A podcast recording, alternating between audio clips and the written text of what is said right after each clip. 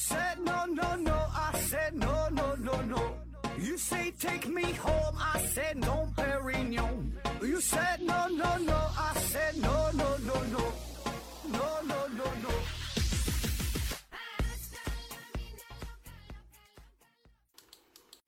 拼命探索不计后果，欢迎您收听《思考盒子》。本节目由喜马拉雅平台独家播出。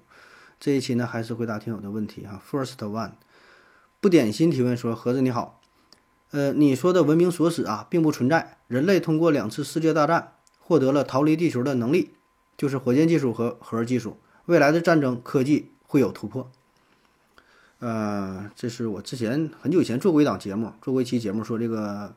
呃，科技锁死这个事儿哈，我我我也没说科技就锁死啊，我只是就是就这期节目就讨论这个事儿啊，谁说科技现在锁死了啊？嗯，那么说科技是否锁死了？我觉得这还是存在很大的争议哈，这是那是另外一个问题了。但就你这个节目，就你这个问题来说，说人类通过两次世界大战获得了逃离地球的能力，呃，火箭技术和核技术是吧？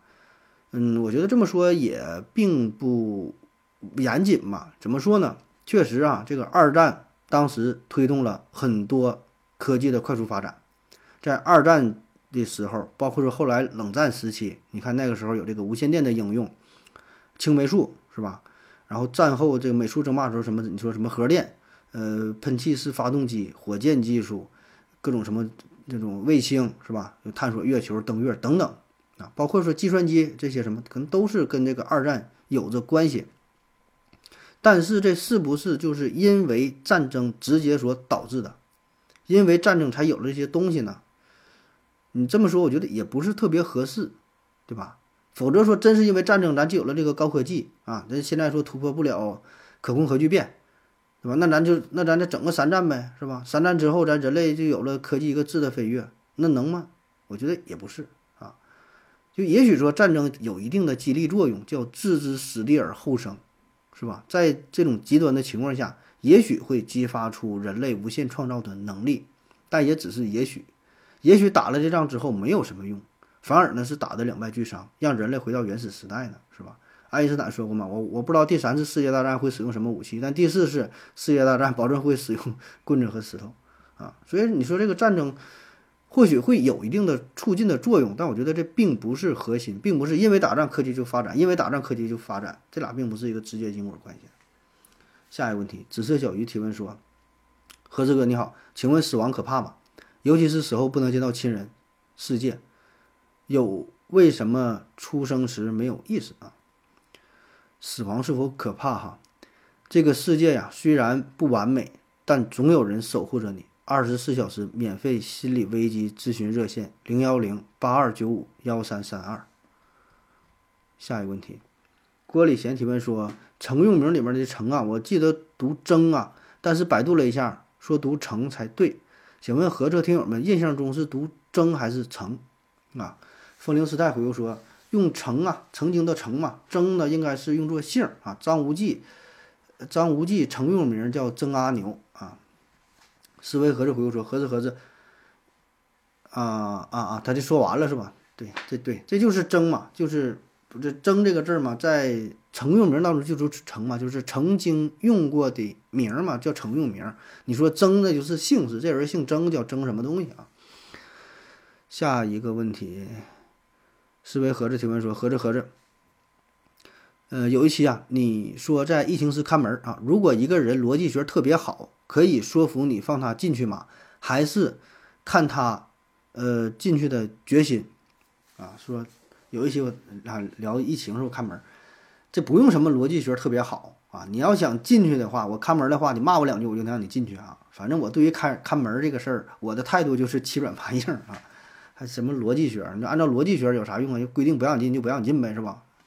下一个问题，约定的幸福提问说：何志哥你好。如果上帝存在的话，他对人类会有怜悯之心吗？（括弧）比如一个超越人类很多的文明，至于人类，人类至于小虫子，就像你拍死一只蚊子，或者把自家的米袋里的米虫灭了族啊，会有一丝怜悯吗？思维盒子回复说：“天地不仁，以万物为刍狗啊。”呃，你这问题我觉得，嗯，还不太一样，分两种情况，你把这个混一起了。第一个是问上帝是否有怜悯之之心，第二呢说是说是说一个超越人类很多级别的一个文明，像什么卡尔达修夫指数干到很很多的一个一种文明了，是吧？就像咱们就像咱们这个拍死一个蚊子一样，你这两这是两个事儿哈。第一个说上帝的话，上帝那保证是有怜悯之心，因为什么是上帝？通常的观点，上帝是全知全能全善，这里边有个全善，全善那就是完美无缺的，他有他他有这个怜悯之心，保证有怜悯之心的，这个是上帝。至于你说另外那种超越人类的文明，他是否有怜悯之心，那就不一定了。你也不知道其他物种他是怎么一个心态，就不说其他物种了，两口子过日子你都不知道，你你媳妇儿一天想啥呢，是吧？还说另外一个物种呢？所以这个跟外星人。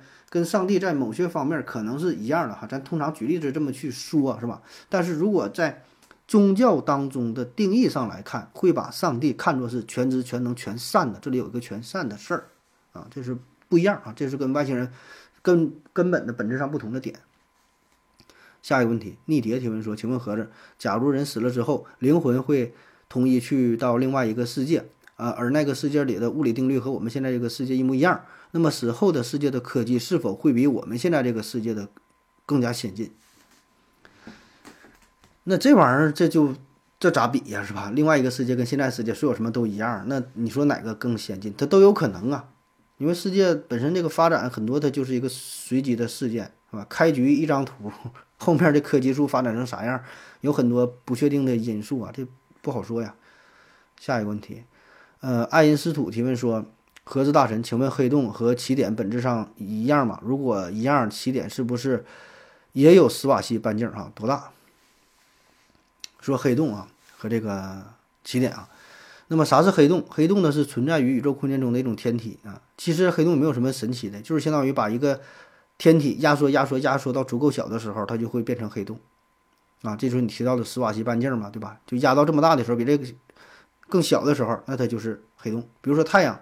太阳这么大的质量的天体，经过一计算，它的史瓦西半径是二点九千米。你能用一种什么方式把它压缩这么小，它就变成黑洞，对吧？地球也能，地球的史瓦西半径呢，大约是九毫米。你给地球用什么方式压压压压到九毫米，像玻璃球那么大，那就变成黑洞啊。那么宇宙当中有很多黑洞，甚至说是无数个黑洞，是吧？只要足够小，都能压成黑洞啊。那么说起点是什么？那起点呢，就是百度百科上说，起点就是宇宙大爆炸理论当中嘛，就所追溯的宇宙演化的一个一个起点。啊，这真叫起点了，这个起点就是宇宙演化的起点哈。嗯，那这个起点它的密度说是无限大，起点处的时空的曲率是无限大啊，体积呢是无限小。那么你看这个起点和黑洞，它俩确实有很多性质上很相似，有很多相同之处啊，但是本质上我觉得不一样。因为什么？你看黑洞它有体积呀。你太阳给它压缩到半径二点五、二点九千米，这不还是有体积吗？地球压缩到九毫米，还是有体积的。那你起点的话，它起点没有体积呀。黑洞的质量它不很大很大，它得有个数啊。那起点的质量是无穷大呀。所以这俩，那你要这一说，那它它不一样，还是差的还是挺多的。下一个问题，幻尘提问说：我们只是一段连续的意识，那怎样才算意识保持连续性？风铃时态回复说。大概吧，首先得保持呼吸，不要断气儿，然后储存记忆的海马体不要受伤，交感神经和副交感神经持续交替合作，各类激素按规律分泌，然后呢就不太好编了哈。我不知道失去身体的意志是怎样的存在，不然就去修炼，修炼夺舍，然后达到永生不死的目的。说实话，他这个问题我没看太懂。他说我们只是一段连续的意识，怎么才算意识连续？才算意识保持连续性啊，这个没太看明白啊，可以再仔细再详细补充一下啊。下一个问题，不道之高到哪到去了？李提问说，好久没提问了，凑凑热闹。合着，为什么新装修的房间呢总是有甲醛？甲醛究竟来自于哪里？为什么人们不关注一下其他的有害挥发物啊？房子甲醛从哪来是吧？房子甲醛那可多了去了啊，比如说有一些人造的板材，就你家铺的这个。这个地板呐，打的家具呀，用的什么生态板呐、木工板呐、密度板呐、刨花板呐、颗粒板呐等等吧，一些非实木的、实木的，它里边说实木的，它也也不都实木是吧？这些人造板材，还有一些涂料啊、壁纸啊、软包的家具呀、油油漆呀、地板粘合漆啊、粘合胶啊、玻璃胶啊等等吧，很多呀，全有啊。然后说除了甲醛哈，其他一些挥发物那也很多，比如像苯呐、像氨呐、像氡啊，就是一些什么辐射什么也都有啊。但是就是甲醛、甲醛、甲醛的比较有名呗，而且确实甲醛来说在这里边是占据的比重是比较大啊。啊，你等你装修时候你就开始关注了。下一个问题，南山微雨提问说：何总你好，请你讲讲炒菜的时候用热锅凉油就不粘锅是啥道理？油加油加到热锅里瞬间不就热了吗？热锅加凉油不就瞬间降温了吗？还有新买的铁锅要开锅，这这开锅到底是有道理吗？还是一种信仰？说这个热锅凉油哈，热锅凉油啊，首先呢就是将这个锅烧热，然后呢加入很热很热之后倒入凉的油，而油呢再烧热，烧热之后再把这个热油啊再倒走，然后呢再倒凉油啊，这叫热锅凉油啊。这有什么用啊？这就不粘嘛。呃，有点科学道理，就是你这个锅达到二百度左右，可以让这个金属表面的小孔打开，热胀冷缩嘛。表面小孔你看不到的啊，它能打开。打开之后呢，加加入这个油嘛，油就能渗进去，然后呢就形成一个油膜啊，就能起到一个更好的不粘的效果。那如果是这个热锅的温度不足的时候啊，比如说你这个锅八十度啊，这这时候你就明没法达到这种明显的效果。那么你这个孔没张开，那么这时候你往里放菜，然后说。再加热的话，这孔再开了，那么就里边这个油还没渗透进去，跟这个菜就就粘一起了，啊，其实你要这说的话，热锅热油它也不粘，就是你热锅再下热油，只要这个孔打开之后，油能渗到这个孔当中，它都不粘。那为啥咱强调热锅凉油而不是热锅热油呢？热锅热锅之后，热锅这个事儿呢，是为了保证这个锅的不粘，而用凉油呢，是为了你炒出这个菜更好。因为有一些菜，你在特别热的油的情况下，会导致它表面熟了比较焦，但是里边还没熟，会破坏菜的口感。所以热锅凉油的作用，一方面是让这个锅不粘，另一方面呢，要保持这个菜品本身更好的一个口感。你看这不，刚科普主播讲不出来哈，必须得是一个美食爱好者哈。然后说开锅这个事儿是吧？开锅呀，开锅。有道理，开锅也也有也也有也有道理啊，等我研究研究呢。下一个问题，六道口翻带小王子提问说：木星表面是气体还是液体啊？气体呗。下一个问题，六道口翻带小王子提问说：有哪些体育运动完全没有运气成分？有哪些运气成分是比较大？呃，说体育运动是吧？思维盒子回复说呢，完全没有运气的不存在，运气比较大的应该是打扑克啊。完全没有运气成分的比赛。这还真挺不好找啊！我想了半天，我觉得这掰腕子这种运气成分可能就比较小，对吧？大掰腕子这就靠实力。还有我看外国老外有那种大力士的比赛，有那个搬石头、搬那大铁桶啊、搬那个大圆球啊，那个就挺沉的。这玩意儿我感觉就是主要靠实力了，运气成分就小一些。还有呢，像像跑马拉松，我觉得。这种运气成分相对比较少，就是你跑得越远，运气成分越小，是吧？那短跑的话，可能有的时候抢跑啊，或者怎么地啊，有一些意外啊。长跑的话，可能还是比较运气相对来说少一点吧，但多少都会有，是吧？你是凡是体育运动，可能多少都会有点运气成分。然后说运气成分比较大的，我想了半天有啥呢？就是俄罗斯赌盘呗，是吧？俄罗斯轮盘哈，或者是石头剪刀布。但是石头剪刀剪刀布这里边也有一些技巧性的东西啊。但就玩一局的话，我觉得。那就是靠运气了吧。下一个问题，呃，如果其他的星系中的行星有地球这一等级的文明出现，我们能够发现吗？就像是地球人的活动范围很小，其他星系当中看到，呃，其他星系中去看地球，可能无法发现地球有生命，旅行者之类的探测器也无法作为充分的证据，也不知道是从地球而来的。呃，对你说这个太有太有这种可能性了，完全有这种可能性啊！这也就是为什么就是。有有一种观念嘛，那叫谁来着？费米悖论，对对对，讲讲过嘛？费米费米悖论不就提到过这个事儿嘛？就说存在外星人，但是呢，没法跟咱们联系，就离咱们太老远了，受技术所限，离地球太远太远了，联系不上啊。那也有这种可能性，对吧？有一句话嘛，叫“光光锥之内皆命运，光锥之外皆虚无”，是吧？离咱太远，没有什么联系。你说存不存在外星人，实际上意义已经不大了。下一个问题，六道口饭袋小王子提问说：如何发现自己的天赋？假如一个人出生就是某一体育运动的天才呀，训练并参加职业比赛就能成为世界第一。但是呢，或许从来没有接触过这种运动，会不会有许多天才就这样被埋没了？太有这种可能性了。我有一个哥们儿哈，我讲讲讲个事儿啊。我一哥们儿，他是二十五岁之前从来没摸过保龄球，但是就看过电视上看过，但没打过。咱咱咱说实话，反正我我还一回没打过呢哈。咱这咱一般的接触也比较少，小时候就是足球、篮球是吧？玩过排球、乒乓球，就这玩意儿了。保龄球我觉得还是挺挺高端的，就看电视还有什么高尔夫球，这杆都没摸过。我这哥们儿也是二十五岁之前从来没摸过保龄球。他工参加工作之后，有一年。跟公司去团建，啊，然后呢，中间呢就是有这么一个环节，就一起去打那个保龄球，就是他们就玩那地方就有有这东西，就跟着玩瞎玩啊，哎，结果呢一发不可收拾，就是这真叫天赋啊，也没学过呀，哎，但人上去就上手很快，然后经过一段专业训练，后来就参加了很多比赛，得了不少奖呢，还去国外参加什么，我不知道是否是什么职业比赛还是什么玩意儿，外国可能有这种啊。得了挺多奖，就感觉特别不可思议哈。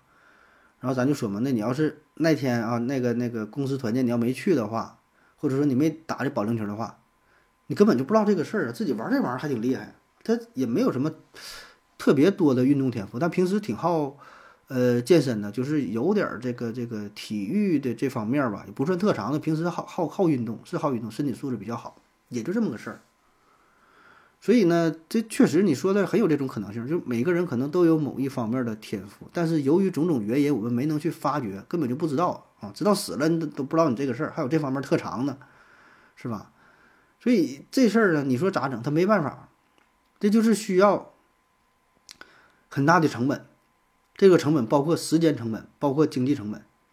就比如说啊，咱再举个例子，就在一个小山村当中，小村子里边非常贫穷落后，有这么一个小孩儿。哎，可能这小孩他就有开赛车的天赋，但是他一辈子他都都没摸过方向盘，那就被耽误了呗，是吧？或者说有个人啊，有个什么天赋，翼装飞行的天赋，有个什么天赋，反正就挺少见的这种天赋，但你不知道这个事儿啊，你说你咋整？那么说怎么去发发现自己的天赋？没有什么好的办法，只能是不断的去尝试，对吧？你得你得去试，你不试谁知道啊？就像我说那我那朋友，一直看人打保龄球。看是看过，那没没摸过，那也不知道自己就会这个，是吧？你就怎么整？就活这一辈子就得瞎折腾，体验各种不同的东西，玩着玩着可能就找到这个天赋了。我看网上有一些测试，说测测你有什么天赋，完答那个题，呃，做问卷儿，然后说你适合什么工作什么的，这东西可能有点参考作用，但我觉得意义不太大。真正天赋这个事儿，就得去瞎折腾，真正去尝试那才行。下一个问题，六道口翻带小王子提问说：为什么许多人啊，许多科普人都说没有证据表明吃豆、吃豆没有证据说明长痘和吃辣有关，但许多人却以实际经验谈二者确实有关。啊，说这个吃辣和长痘是否有关是吧？咱们印象当中吃辣好像跟长痘有关。特别是青春期的时候，感觉吃点烧烤啊、火锅、麻辣火锅什么的，吃了之后脸上呢就长痘，是吧？但是确实，我我也查了资料，就是没有确切的医学的研究资料，什么权威的证据表明二者有直接的关系啊。那么到底有没有关呢？其实呢，这个就是有一些相关的干扰因素。就什么意思？就是你在吃辣的时候，你往往是吃的这个东西。有很多油，有很多的碳水，有很多的脂肪。比如说，你吃烧烤，你吃火锅，你吃麻辣烫，你吃麻辣香锅，你吃川菜，你吃水煮鱼，你吃这些东西，并不是因为这个辣导致你长痘，而是本身这个食品本身这个食物让你去长痘。你吃的烧烤这个油腻的东西，你吃的火锅这个东西不辣的你也长痘。但是咱就一般没有人空嘴吃辣椒面，空嘴是红辣椒和这个绿辣椒蘸点芥末这么吃的没有，是吧？多半是就着这些食物一起吃，所以给我们的印象是因为吃辣了，所以长痘了啊！你不承认是因为其他那些东西，所以这个就是一个相关性的一个一个干扰吧。这这种例子挺多，就在统计学上挺常见的。说是，哎呀，看过一个什么嘞？我忘了哈，大概意思，我瞎举个例子，就相当于说，嗯，一个城市这个裙子女性裙子越短，然后溺水的人群就越多。你想裙子越短，为什么溺水的人越多啊？最后一看有个因素什么？因为夏天天热哈，夏天天越热，然后裙子就越短，然后夏天天越热呢，溺水的人去外边游泳的人玩的人可能也越多啊，或者说或者说这个裙子越短，然后冰淇淋销量就越好，那这俩有啥关系啊？也是因为天热是吧？就是这很多这个因素是综合在一起的，并不是他俩之间直接的因果关系，而是有另外一个更深层次的原因。下一个问题，昵称非常棒，提问说：“我的腿又粗又短，尤其是脚脖子很粗。我老公说我是尼安德特人的后代，请盒子用科学的观点帮我驳斥他。他也听节目，谢谢。那还跟他过啥呀？是，那找个尼安德特人过多好啊！不要他了。”长篇维斯回复说：“你认为他在赞扬你就好了啊？”一生有你歪文回复说：“现在地球人生存的都是智人，尼安德特人那点基因可以忽略。”昵称非常棒，回复说：“请用科学的观点，请用科学的观点给我通缉他，谢谢啊！”啊，说你长得像尼安德特人是吧？埋汰人呢？这咋？呃，尼安德特人简称尼人啊，是因为这个化石啊发现在德国尼安德特的山谷而得名的。那么你老公说你是尼安德特人的后代呢？说的有这么一丢丢的道理。因为什么呢？根据二零一零年尼安德特人基因组的草图啊，可以发现哈，就是除了非洲人之外的。欧亚大陆的现代人，那大约呢都有百分之一到百分之四的尼安德特人的基因成分啊，谁都有啊，谁也不用说谁啊，都有点儿啊。那二零一四年，考古学家公布了一项最新的研究结果，呃，也就是尼安德特人全套的 DNA 的序列图。呃，那么通过对比啊，可以清楚地发现尼安德特人的 DNA 序列和现代人的 DNA 序列非常相似啊。因此呢，很多考古学家提出了一个大胆的猜想，说人类共同的起源是尼安德特人。那当然，这个只是一个研究啊。反正我觉得吧，你要想反驳他啊，很简单啊，就是在科学上嘛，有这么一个有这么一个思路：谁主张谁举证，谁提出猜想谁拿出证据，对吧？你说我是尼安德特人，OK 呀？你拿出证据啊，对吧？你你不能说看着我外貌像尼安德特人，就像你尼安德特，我我看你还长得长得像河马呢，是吧？你得看看我 DNA 图谱是啥，DNA 那个尼安德特人图谱是什么？基因上有什么什么相似，对吧？谁主张谁举证，对吧？越大胆的主张，越需要严格的证据，是吧？不能你说像就像啊，是吧？你有什么证据啊？下一个问题。刘志贵提问说：“有多少国家可以执行安乐死？我在陕西省西安市，我要想要执行安乐死，估计得花多少钱？包括路费、手续费等等啊。”思维盒子回复说：“呀，好像只有瑞士可以啊。说想执行安乐死是吧？现在允许安乐死的国家和地区呢也不多哈。呃，比如说荷兰、比利时、澳大利亚、新西兰、瑞士、美国的俄勒冈州哈，有这么几个地方是允许安乐死的。”但你说这种是想去这个国家为你执行安乐死是吧？就是给外国人执行安乐死啊，这个能做到这个的只有瑞士啊。就是每个地方能执行安乐死，就具体的要求也不一样，有主动的、被动的等等吧。但唯一能给外国人执行安乐死的，好像就只有瑞士啊。瑞士每年大约得给一千四百多人提供安乐死，其中一千二百人是本国人，另外二二百人呢就是外国的大富豪啊，飞到瑞士去自杀去啊。呃，经常有新闻报嘛。我头一阵看新闻的时候，澳大利亚，澳大利亚一个一百零四岁的一个老人哈，去瑞士安乐死。还有日本有个女的也是啊，去瑞士。还有是那个阿兰德龙，就是演佐罗那个人儿，也说要安乐死嘛。我不知道死没死，应该没死吧？死了能上新闻呢，说他也要去瑞士整安乐死去。那么具体要花多少钱？我看网上的报价大约是五十到七十万左右啊，但我估计实际上应该比这个还要还得多一些吧。这都是头几年的报价了，得奔着一百万去呀，不得？嗯，反正多准备钱吧。你真想，你就真想能拿出一百万现金，你还死啥呀？是吧？好好活着呗啊。下一个问题。幺三六八六三零 G D V M 提问说：何总，为什么很多人爱看言情小说，爱看爱情电视剧，爱看别人的相亲节目，这是一种什么样的心理？背后的原因是啥？医生有你万人回复说：“你说的很多人应该包括我哈，有空我就爱看《非诚勿扰》啊。为什么爱看言情小说是吧？这个看小说吧，不管是言情小说还是什么小说，这这背后的道理底层逻辑是一样的，就是满足咱们一些幻想。你看武侠小说，那你就把自己带入到小说当中，你有一个大侠梦是吧？你看言情小说，就是咱说啊，咱绝大多数人过的日子都不太如意啊，一生不如意十之八九。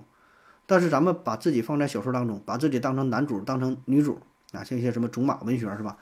你在这个世界当中就满足你所有的幻想，想啥来啥。旁边你是你是霸道总裁，一帮女的追着你是吧？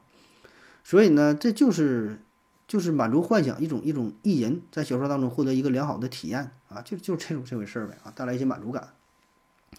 那么至于说看相亲节目，这又是这是另外一种心理因素了。我感觉这可能。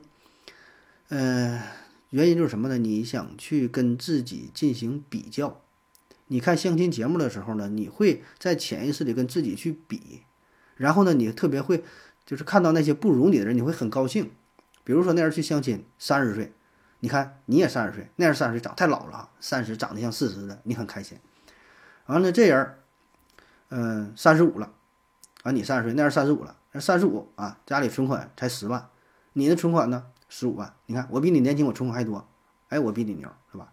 那人五十了，啊，才长一米六，对吧？你呢？你看我，我现在三十了，我就一米六五，那我就比他开心。就是我们总能在别人身上获得一些满足感，对吧？有的是来自于自身的，有的比如说来自于你的爱人的也有。那相亲的可能都是单身的，是吧？然后你看，哎，你看这个没没有我媳妇儿，这个没有我好啊。